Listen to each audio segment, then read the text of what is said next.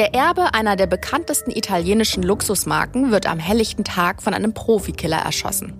Ein perfider Mordplan kommt ans Tageslicht. Der Fall hat alle Zutaten, die man für die perfekte italienische Tragödie braucht. Eine jähzornige Ehefrau, eine Hellseherin, ein eiskalter Profikiller, drei schusselige Nebendarsteller und ein steinreiches Opfer. Fehlen nur noch ein Schuss Habgier und eine Prise Aberglaube und fertig ist der tödliche Cocktail. Was genau passiert ist und wie die Bande schlussendlich überführt wurde, erfahrt ihr heute bei Mordlausch.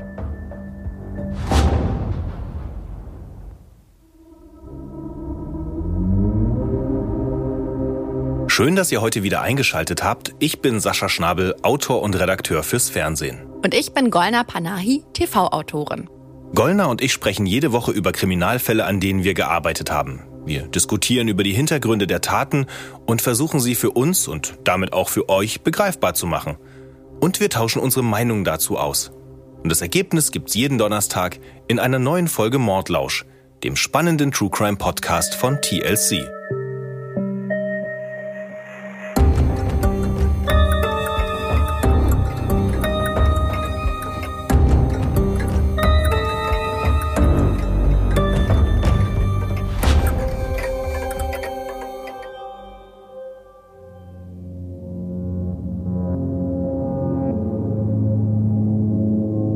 Der Mord an Maurizio Gucci ist in die Annalen der italienischen Kriminalgeschichte eingegangen. Und selbst die damaligen Beamten wären im Leben nicht darauf gekommen, dass sie die Täterin die ganze Zeit vor ihrer Nase hatten. Das wirft natürlich Fragen auf. Warum hat sich die italienische Polizei ganze zwei Jahre im Kreis gedreht? Warum haben die sich bei den Ermittlungen so auf die Familie eingeschossen? Und wurde Patrizia Reggiani Gucci, wie sie sich heute selber nennt, vielleicht zu Unrecht bestraft? Ist sie vielleicht selbst das Opfer eines Komplotts geworden? Aber fangen wir doch ganz von vorne an. Was ist denn eigentlich genau passiert? Um das zu erfahren, müssen wir über 25 Jahre zurückblicken. Es ist der Morgen des 27. März 1995. Wir befinden uns in Mailand, der Modemetropole Italiens schlechthin, genauer gesagt in der Via Palestro. Das ist so eine Querstraße zum berühmten Corso Venezia, also mitten in der Innenstadt. Das ist eine ziemlich schicke, elegante Gegend. Und auf dieser Via Palestro ist gerade Maurizio Gucci unterwegs. Der hat kurz zuvor sein Haus verlassen und begibt sich zu Fuß zu seinem Büro. Das befindet sich in so einem edlen Palazzo, wie sie in Italien ja ganz typisch sind. Gerade als er den Eingang des Gebäudes erreicht, hält ein Kleinwagen an und da steigt ein Mann mit Baseballkappe und Sonnenbrille aus. Maurizio Gucci bemerkt den Mann erstmal gar nicht, er grüßt stattdessen den Portier am Eingang und geht weiter. Aber der Mann verfolgt Gucci und schießt dreimal auf ihn. Völlig unvermittelt, mit einer Pistole mit Schalldämpfer. Er trifft Gucci an der Hüfte, am Arm und an der Schulter und daraufhin bricht er zusammen. Und dann schießt der Täter ein viertes Mal und trifft Gucci in die linke Schläfe. Und der letzte Treffer ist tödlich.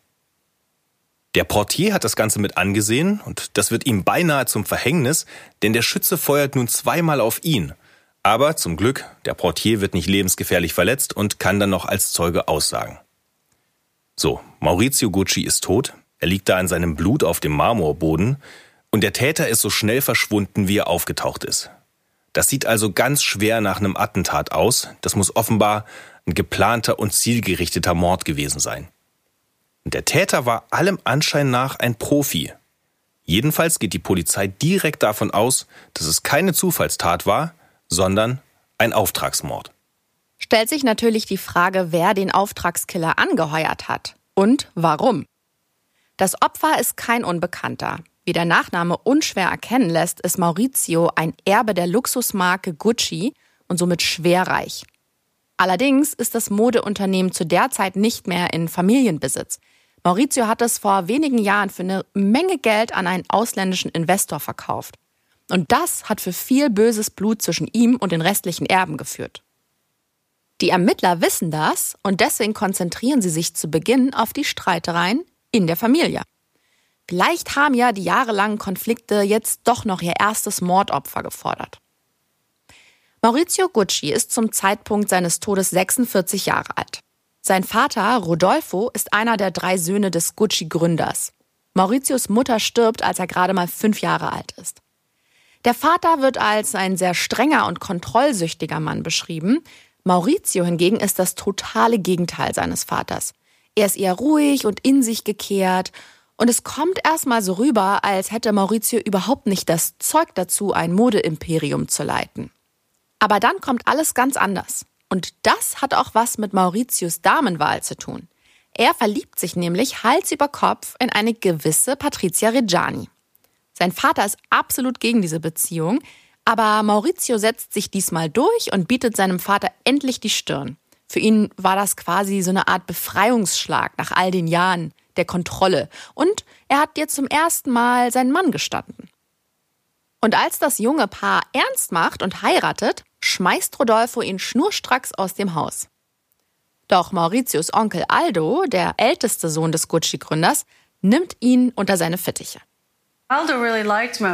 Aldo mochte ihn sehr und ihre Beziehung vertiefte sich, als Maurizio sich von seinem Vater entfremdete.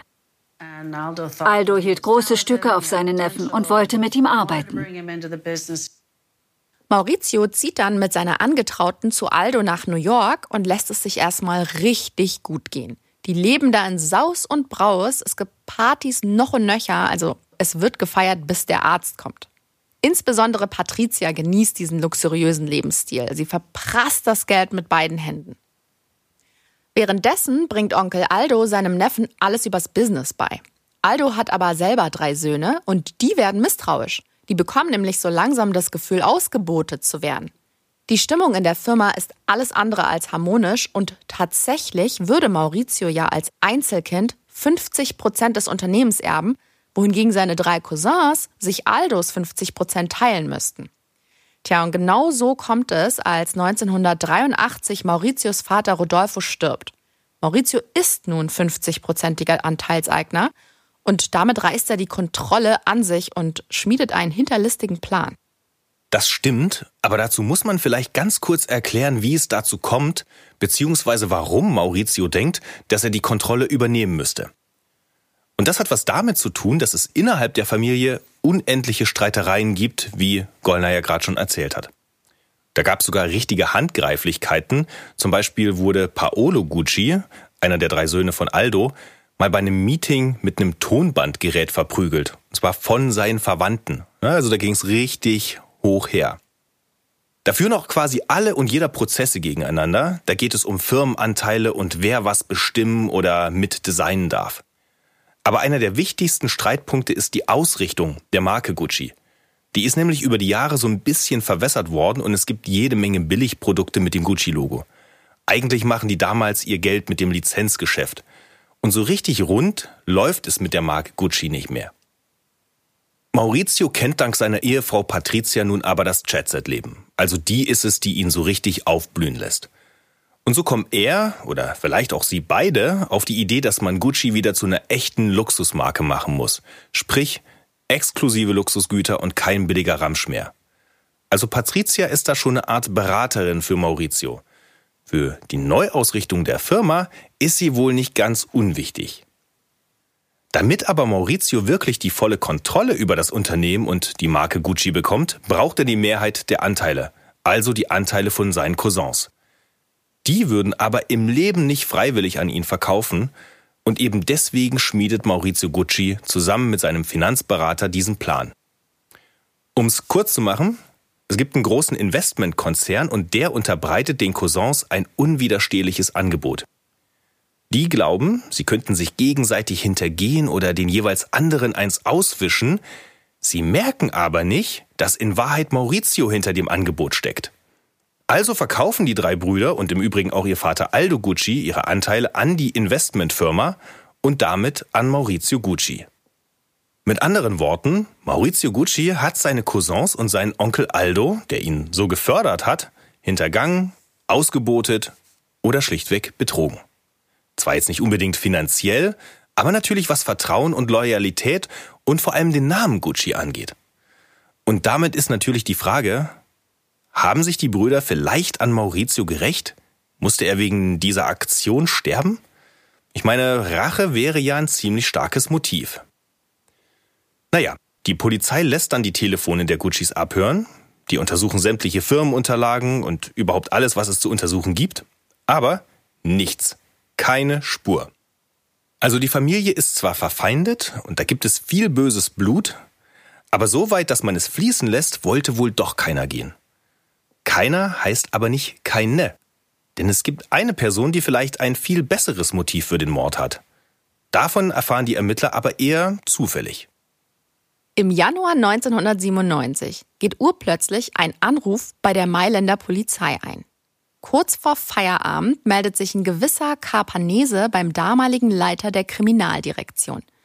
Und der hat einen ziemlich heißen Tipp für den Beamten. Er weiß nämlich, wer den Gucci-Mord begangen hat. Na, das ist ja mal ein starkes Stück. Der Mord an Maurizio Gucci ist ja jetzt zwei Jahre her. Und wirklich niemand hat noch daran geglaubt, dass der Fall jemals gelöst wird. Dieser Mann erzählt dann aber, dass er zurzeit in einem Hotel in der Stadt untergekommen ist und der Neffe der Hotelbesitzerin hat damit geprahlt, dass er mal ein richtig großes Ding gedreht hat. Er sagt, ich sollte im Auftrag von Patricia Gucci Maurizio Gucci umbringen lassen. Das heißt, die damals in Trennung lebende Ehefrau vom Gucci-Erben hat den Mord in Auftrag gegeben. Nanu? Und die Polizei ist zwei Jahre lang nicht selber darauf gekommen? Aber bevor wir hier auf die ganzen Einzelheiten der Tat eingehen und vor allem zu den Beteiligten kommen, erzähle ich euch mal ein bisschen was über die mutmaßliche Drahtzieherin. Patricia wird 1948 in Mailand geboren. Die Familie ist sehr arm. Ihre Mutter arbeitet als Tellerwäscherin in einem Café. Also die Kindheit ist nicht so schön. Vor allem die Beziehung zu ihrer Mutter ist wohl ziemlich schwierig. Dann lernt die Mutter aber einen reichen Unternehmer kennen, Ferdinando Reggiani. Sie heiraten und das Leben von Patricia und ihrer Mutter ändert sich mit einem Schlag radikal. Über ihren Adoptivvater hat Patricia später mal gesagt, dass er sie immer zum Lachen gebracht hat und dass er sehr, sehr großzügig war, finanziell gesehen. Wohingegen ihre Mutter sie immer nur auf die Palme gebracht hat. Weil, wie Patricia selber erklärt, beide total verrückt sind und zwei Verrückte in einem Raum ist irgendwie eine schlechte Idee. Jedenfalls ermöglicht das Geld des Adoptivvaters Patricia einen komplett neuen Lebensstil. Sie verkehrt ab dann in den Kreisen der High Society. Nur gehört sie nicht richtig dazu, weil sie sozusagen eine, naja, Neureiche ist. In der feinen Mailänder Upper Class gilt sie als Volgarotta, was auf Deutsch ordinär bedeutet quasi eine geldgierige Aufsteigerin. Sie ist halt nicht in eine wohlhabende Familie hineingeboren. Ihr fehlt der Status und das merkt sie auch. Und nicht nur das, es stört sie ungemein. Und deswegen setzt sie alles daran, einen Mann zu finden, der aus der richtigen Schicht kommt. Ja, und dafür treibt sie sich in den Etablissements herum, wo die High Society eben verkehrt. Patricia ist damals eine hübsche junge Frau. Sie ist zwar recht klein, aber das gleicht sie mit ihren perfekt tupierten Haaren und richtig hohen Absätzen aus. Sie hat sehr, sehr schöne große Augen und ich finde, sie erinnert ein bisschen an eine Mini-Liz Taylor. Auch wegen ihrer Launen. Sie weiß halt, was sie will. Und mit dieser Aufmachung und dieser Einstellung versucht sie den richtigen Mann zu finden. Ich habe es ja jetzt schon gesagt, einen mit einem guten Namen und mit schön viel Schotter. Und da Patricia kein Kind von Traurigkeit ist und praktisch auf jeder Party im Mittelpunkt steht, lernt sie auch den ein oder anderen Mann kennen. Und sie gibt auch selbst zu, dass sie auf so oberflächliche Dinge wie ein dickes Auto achtet. Also wer da mit irgendeinem Kleinwagen ankommt, braucht es bei ihr gar nicht erst probieren. Eigentlich. Bei Maurizio und Patricia hat es aber dann doch gefunkt, obwohl Maurizio mit so einem kleinen Auto ankam. Die lernen sich bei einer Party kennen. Patricia ist angeblich zunächst nicht so begeistert von ihm, aber der Name Gucci wäre natürlich die Eintrittskarte in Mailands High Society, von der sie sich ja bisher nicht so besonders anerkannt gefühlt hat. Das erkennt Patricia und so lässt sie sich auf Mauritius Avancen ein. Sie sagt dann später, er habe ihr angeblich schon beim zweiten Date einen Antrag gemacht, aber das dürfte wohl eher eine Legende sein. Naja, wie auch immer, Maurizio und Patricia kommen zusammen und sie muss sich ihren Mann erstmal nach ihren Vorstellungen formen. Und sie schickt ihn also zum Friseur, sie veranlasst eine Korrektur seiner Schneidezähne und natürlich ein neues Auto muss her. Die Dame möchte ja standesgemäß kutschiert werden. Nur So begeistert wie Maurizio ist nicht jeder in der Gucci-Familie von der Liaison. Sein Vater Rodolfo zum Beispiel hält überhaupt nichts von Patricia. Ja, Rodolfo will nämlich, dass sein Sohn innerhalb seines eigenen Standes heiratet. Ich habe es ja gerade gesagt, Patricia ist zwar reich, aber eben nicht reich geboren. Aber Maurizio lehnt sich ja dann auch zum ersten Mal gegen seinen Vater auf, was ziemlich ungewöhnlich ist, weil er ja bis dahin eigentlich ungefähr alles gemacht hat, was sein Vater von ihm wollte. Jetzt hat er vielleicht ja eine andere Person, die ihm zeigt, wo es lang geht. Ja, wie gesagt, Maurizio und Patricia lassen sich dann auch nicht von Rodolfo aufhalten und heiraten in Mailand. Dem Vater passt das gar nicht, aber das Paar hat Glück. Du hast es vorhin schon erwähnt, Gollner.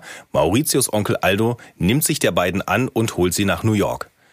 Aldo führt dort das Auslandsgeschäft der Firma und er hält große Stücke auf seinen Neffen und im Übrigen auch auf dessen Ehefrau Patricia. Der erkennt das Potenzial, das in den beiden schlummert, vor allem was das Geschäftliche angeht und damit auch die Zukunft der Firma und Marke Gucci. Aldo ist nämlich maßgeblich für den ersten großen Aufstieg der Marke verantwortlich und sein ganzes Wissen gibt er an Maurizio weiter.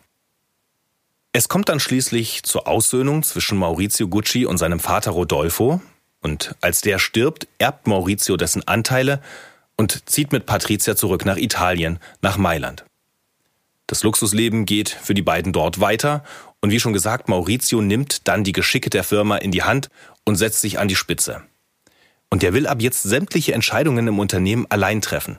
Also der will sich von keinem und keiner reinreden lassen. Auch nicht von Patricia. Und obwohl die als seine Ehefrau ja eigentlich seine engste Vertraute ist, erlaubt er ihr kein Mitspracherecht. Maurizio Guccis ehemaliger Finanzberater Andrea Morante sagt das so. Patricia war ehrgeizig und wollte mitentscheiden, aber Maurizio war dagegen. Sie wollte nicht nur Mrs. Gucci sein, sondern auch das Sagen haben. E und so beginnt das große Glück der beiden langsam zu bröckeln, bis die Ehe komplett in die Brüche geht. Denn irgendwann packt Maurizio seine Koffer, angeblich für eine Geschäftsreise, doch er kommt nicht zurück. Er verlässt Patricia und Mauritius Cousine kennt auch den Grund dafür. Uh, Ihre Ehe zerbrach, als Maurizio erwachsen wurde. Er wollte sich nicht länger von Patricia kontrollieren lassen.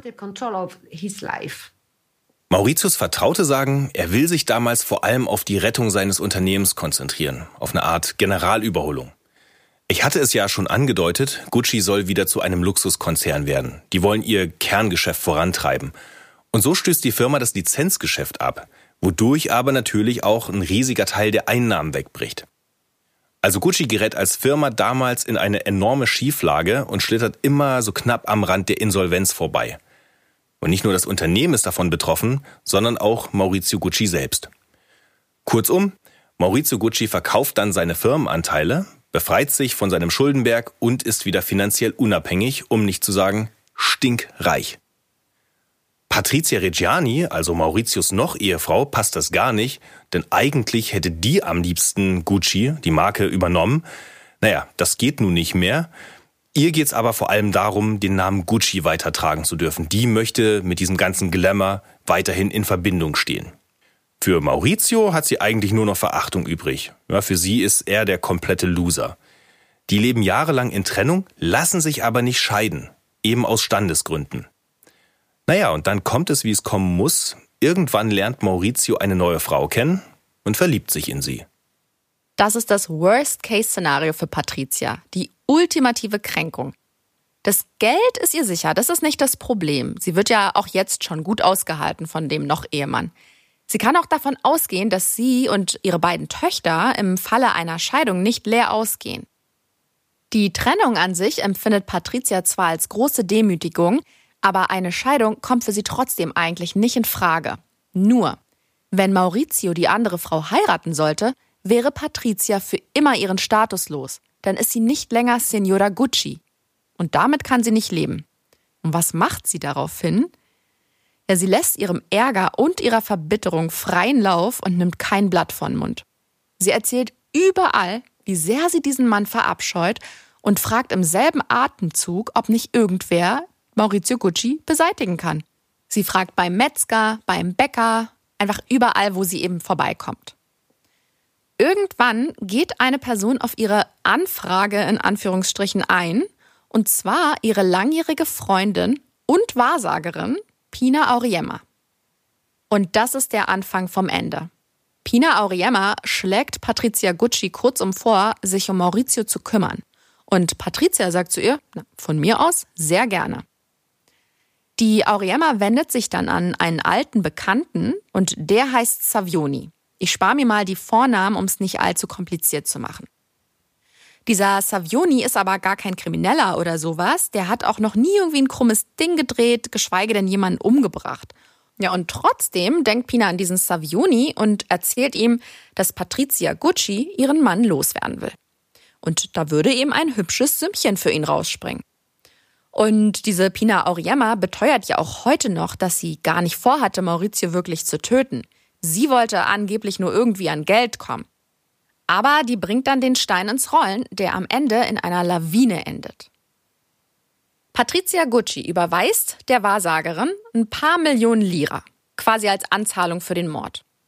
Das Geld ist aber sehr schnell ausgegeben und Pina Auriemma fordert plötzlich noch mehr Geld. Problem ist nur, dass Maurizio noch lebt. Ja, Patricia dauert das jetzt alles viel zu lange und sie beschließt, die Sache selbst in die Hand zu nehmen. Sie kontaktiert Savioni und kann ihn so beeinflussen, dass er den Mord wirklich durchzieht. Angeblich hat sie ihn mit einem edlen Kaschmirpulli gelockt. Wow, ein Kaschmirpullover als Anstiftung zum Mord? Oder als Honorar? Das finde ich schon heftig. Ja, der muss es ganz schön nötig gehabt haben. Savioni will jetzt also tatsächlich Maurizio Gucci umbringen lassen und dafür trifft er sich mit einem alten Bekannten. Cicala heißt er.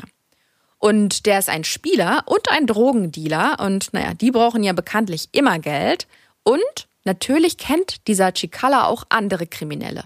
Er ist auch derjenige, der den Profikiller anheuert. Der Mailänder Staatsanwalt Nocerino beschreibt die Bande übrigens so. Drei der Komplizen im Mord an Gucci wirkten wie die Protagonisten einer italienischen Komödie. Sie waren keine Kriminellen, sondern nur die Vermittler. Den Killer hingegen habe ich als angsteinflößenden Mann in Erinnerung. All diese Informationen hat die Polizei nun vom Anrufer gekriegt. Falls ihr euch erinnert, ich hatte es vorhin erzählt, zwei Jahre nach dem Mord meldet sich ein gewisser Capanese, weil er jetzt plötzlich weiß, wer Maurizio Gucci umgebracht hat. Das hat ihm dieser Savioni gesteckt. Ja, und die Polizei muss jetzt diese Mörderbande irgendwie überführen. Und das ist gar nicht so einfach, denn die Polizei kann diese Leute, die Capanese da beschuldigt hat, ja nicht einfach so aufgrund dieser einen Aussage festnehmen. Da brauchen die Ermittler schon ein bisschen mehr. Und so kommt es zur Operation Carlos. Die heißt so, weil einer der Ermittler mit Vornamen Carlos heißt. Dessen Mutter ist Kolumbianerin und er spricht daher fließend Spanisch. Dieser Beamte wird als verdeckter Ermittler eingesetzt. Er soll vorgeben, ein kolumbianischer Killer zu sein. Und mit der Story soll Carlos also Savioni auffliegen lassen. Wie macht er das? Naja, er taucht in dem Hotel von Savioni auf und fragt ihn auf Spanisch nach Carpanese. Anscheinend spielt der Ermittler seine Rolle gut, denn Savioni ruft diesen Carpanese herbei und sagt, da ist ein Kolumbianer gekommen, das muss ein Killer sein, der hat einen eiskalten Blick drauf und macht einem wirklich Angst. Also Savioni fällt sofort auf die Maskerade rein. Der Capanese fragt Carlos dann im Beisein von Savioni, ob er, also Carlos, eine Person erpressen würde, die Savioni noch Geld schuldet. Und Carlos darauf, klar, kein Problem, ich bringe ihm entweder das Geld oder den Kopf der Gucci. Davon ist Savioni natürlich begeistert und er schickt dann Carpanese und den falschen Kolumbianer mit seinem Wagen los. Die sollen bei einem Essen die Details besprechen. Die fahren aber natürlich nicht zum Essen, sondern aufs Polizeirevier und dort wird der Wagen verwanzt. Danach bringen sie Savioni sein Auto zurück. Kommt ihr noch mit? Also Savioni wird mit dieser Aktion von diesem Carpanese und dem Ermittler Carlos reingelegt. Das dient alles nur dazu, Savionis Auto verwanzen zu können. Savioni ahnt davon nichts und er will sich dann ganz dringend mit Pina Auriemma treffen, die das Ganze ja ursprünglich eingerührt hatte. Der will was mit ihr besprechen. Glück für die Ermittler, dieses Gespräch findet in Savionis Auto statt und so können die Ermittler alles mit anhören. Die sprechen dann darüber, dass Gucci, damit ist Patricia gemeint, ihnen noch Geld schuldet und dass noch mehr rausspringen müsse. Ja, und das reicht den Ermittlern dann als Beweis aus und so werden alle Beschuldigten am 31. Januar 1997 festgenommen. Auch bei Patricia Gucci klopft es an diesem Morgen an der Tür und als der Beamte sie fragt, ob sie wisse, warum die Polizei da ist, antwortet sie nur lapidar, ja, wegen des Mordes an meinem Mann. Noch eine Anekdote gefällig? Patricia lässt sich dann widerstandslos abführen, aber nicht ohne vorher ihren Schmuck anzulegen und den Pelzmantel anzuziehen. Ja, und wer Bilder von ihr kennt, die Dame, die ist immer sehr reichlich behangen, ne, in Gold und allem irgendwie was glänzt und so. Ähm, und da verzichtet sie auch an diesem Morgen eben nicht drauf, sich nochmal so richtig ordentlich aufzubrezeln. Der Beamte weist sie auch noch darauf hin, dass Schmuck und Pelzmäntel im Gefängnis jetzt vielleicht nicht die allerbeste Idee sind, aber davon will sie nichts wissen. Im Mai 1998 beginnt dann der Prozess und wir gehen diesmal nicht in die Details, aber vielleicht ein, zwei Sätze zu einem Beweisstück, das der Staatsanwalt vorlegt. Und zwar handelt es sich bei diesem Beweisstück um Patrizias Tagebuch. Darin hat sie am Todestag von Maurizio Paradeisos notiert, also zu Deutsch Paradies. Und darunter steht sinngemäß, es gibt kein Verbrechen, das man nicht kaufen kann. Ist alles in ihrer Handschrift verfasst. Das ist schon bezeichnend, wie ich finde. Ja, vor allem, wenn man bedenkt, dass sie ja die ganze Zeit während des Prozesses auch behauptet, diese drei Dilettanten hätten sie reingelegt und erpresst. Warum sollte sie denn dann so einen triumphalen Satz in ihr Tagebuch schreiben? Es gibt kein Verbrechen, das man nicht kaufen kann. Das ist auch schon ein bisschen pathetisch, ne? Also, naja, aber das steht Patricia Reggiani ja ins Gesicht geschrieben, der Pathos. Was kommt in dem Prozess am Ende raus? Patricia Reggiani, das ist ja ihr eigentlicher Name, also Patricia, ihre Komplizin und ihre drei Komplizen werden alle wegen des Mordes an Maurizio Gucci schuldig gesprochen. Der Schütze und die beiden anderen Männer werden zu 20 bis 28 Jahren Haft verurteilt. Pina Auriemma erhält 19 Jahre und Patricia Reggiani muss für 26 Jahre hinter Gitter. Interessant ist vor allem, wie Patricia nach der Urteilsverkündung reagiert. Sie packt nämlich ihre Handtasche, steht auf und geht. Einfach so erhobenen Hauptes, ganz selbstverständlich. Was natürlich so nicht vorgesehen ist, denn sie steht ja unter Arrest, sie wird dann auch festgehalten und abgeführt. Aber das zeigt natürlich, dass sie es überhaupt nicht gewohnt ist, sich von irgendjemandem was sagen zu lassen oder Anweisungen zu befolgen. Und ja, die Anwesenden im Saal, allen voran der Richter, die sind natürlich entsprechend irritiert davon, von dieser Aktion. Ja, typisch Patrizia Reggiani. Pina Auriemma und Patrizia Reggiani müssen ihre Haftstrafe in ein und demselben Gefängnis absitzen. Und es heißt, dass sich unter den restlichen Insassinnen zwei Lager bilden. Eins für Pina und eins für Patrizia. Patrizia schwärmt hinterher förmlich von ihrem Gefängnisaufenthalt. Sie behauptet, ihr wäre es bestens ergangen und ihr steht dann irgendwann auch offener Vollzug zu, wenn sie arbeiten geht. Aber das kommt für sie überhaupt nicht in Frage. Sie sagt, sie hat ja schließlich noch nie gearbeitet und fängt jetzt ganz sicher nicht damit an. Stattdessen kümmert sie sich lieber im Gefängnis um ihr Haustier, ein Frettchen, mit dem sie im Gefängnishof dann auch Gassi geht, und um ihre Pflanzen und um ihren Teint. Und außerdem lässt sie sich ihren persönlichen Friseur kommen, den eigenen Chirurgen, Zahnarzt. Also ja, wie skurril ist das denn bitte, ne? Also so eine Sonderbehandlung statt Bestrafung, weil sie reich und berühmt ist. Zumindest sieht es danach aus. Und sie sagt später ja sogar in einem Interview, dass sie die Zeit im Gefängnis deswegen so genossen hat, weil sie dort Ruhe vor ihrer eigenen Mutter hatte. Ich hatte ja vorhin schon mal gesagt, das Verhältnis zur Mutter ist recht kompliziert. Tja, aber gegen diese ganzen Schwärmereien spricht ein Selbstmordversuch.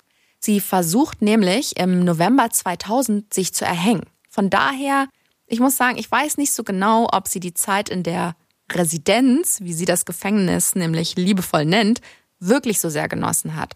Oder ob sie sich das vielleicht einfach nur einredet. Ich kann mir auch vorstellen, dass sie sich keine Blöße geben will, weil sie weiterhin die stolze, unerschütterliche Signora Gucci sein will. Also Einsicht oder Reue ist bei ihr jedenfalls nicht zu erkennen. Sie ist sich keiner Schuld bewusst. Hört mal selbst. Ich bin nicht schuldig. Ich bin zwar auch nicht unschuldig, aber es war nicht meine Schuld.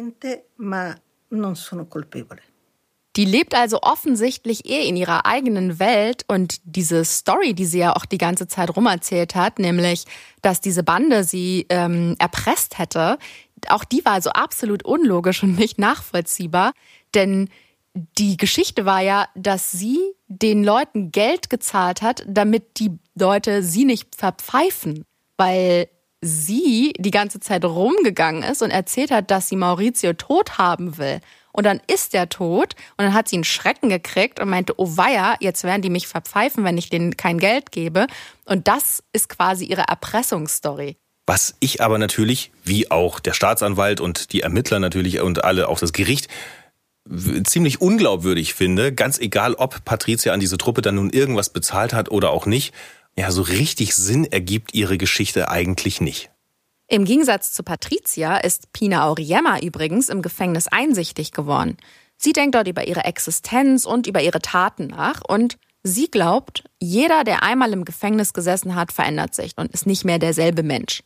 Allerdings hat sie auch keinerlei VIP-Behandlung genossen.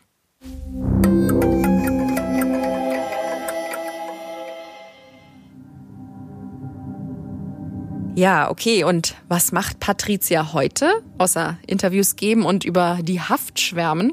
Naja, zunächst mal ist Lady Gucci im Jahr 2016 nach 18 Jahren Haft vorzeitig entlassen worden, wegen guter Führung, wie es heißt. Sie hätte sogar schon früher freikommen können, du hattest es vorhin erzählt, ne, in so einer Art offenen Vollzug, aber da hatte sie ja äh, keine Lust dazu. Also ist sie noch ein paar Jährchen länger im Gefängnis geblieben, klar, hatte ja auch eben eine Vorzugsbehandlung. Sie musste dann im Anschluss an ihre Freilassung drei Jahre Sozialdienst leisten bei der Caritas. Angeblich auf eigenen Wunsch ist sie dorthin gegangen. Da sind jetzt nicht so viele Details dazu bekannt, aber man kann sich ja vielleicht vorstellen, wie das ablief.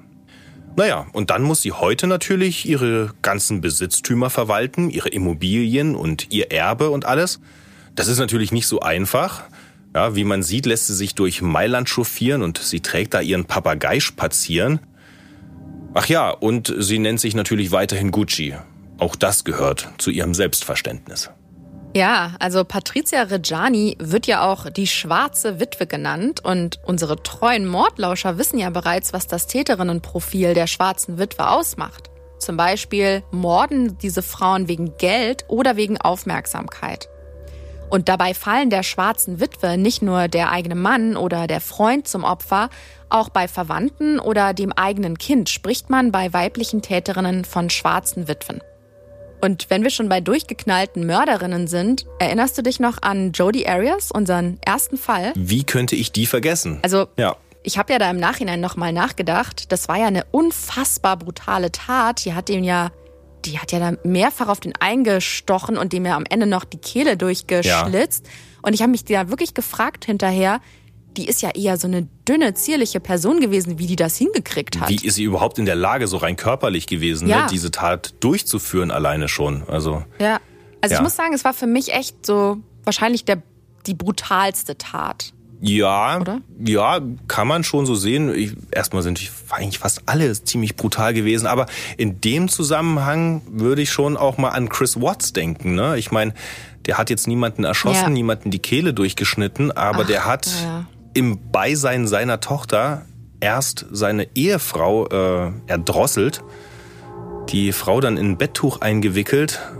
auf, den, auf seinen Pickup verladen hat seine beiden Kinder mit, äh, mitgenommen, dann auch seine beiden Töchter umgebracht und die dann auch noch in Öltanks versenkt. Also mhm. ähm, ja, talk about so brutale Taten. Ne? Ich frage mich auch echt immer, warum Menschen glauben, dass sie mit solchen Sachen durchkommen könnten. Und Mord an Kindern ist immer besonders schwer zu ertragen. Ich fand den Fall auch unfassbar. Wahrscheinlich habe ich ihn verdrängt. Ja. Und da hatten wir ja auch gleich zwei Fälle hintereinander, ne? Casey Anthony. Richtig, richtig. Äh, das war unser sechster Fall gewesen. Ähm, und der hat ja auch dazu geführt, dass es da in den USA fast schon so eine Art Revolten gab, weil das natürlich die Art und Weise, wie Casey Anthony da aufgetreten ist, nachdem ihr der Mord mhm. an ihrer Tochter vorgeworfen wurde, ähm, das hat die Leute aufgebracht, äh, weil sie natürlich sich die ganze Zeit unschuldig gegeben hat und eine Lüge nach der anderen verbreitet hat. Und, und dann, am Ende? Und am Ende freigesprochen wurde, tatsächlich. Mhm. Ähm, unverständlicherweise. Ähm, aber unverständliche Urteile hatten wir in unserer Staffel, glaube ich, äh, so einige. Wir hatten ja. Justizskandale, wir hatten die unfassbare Rolle der, der Presse, wir hatten Strafverteidiger, die sich, ähm, die praktisch sich aufgeführt haben wie Zirkusdirektoren. Also wirklich das äh, einmal Hollywood äh, at its best. Ja, und wenn ihr euch jetzt gerade fragt, worüber reden die zwei da eigentlich? dann wird es allerhöchste Zeit, dass ihr euch unseren Podcast nochmal anhört. Fangt am besten bei Folge 1 an.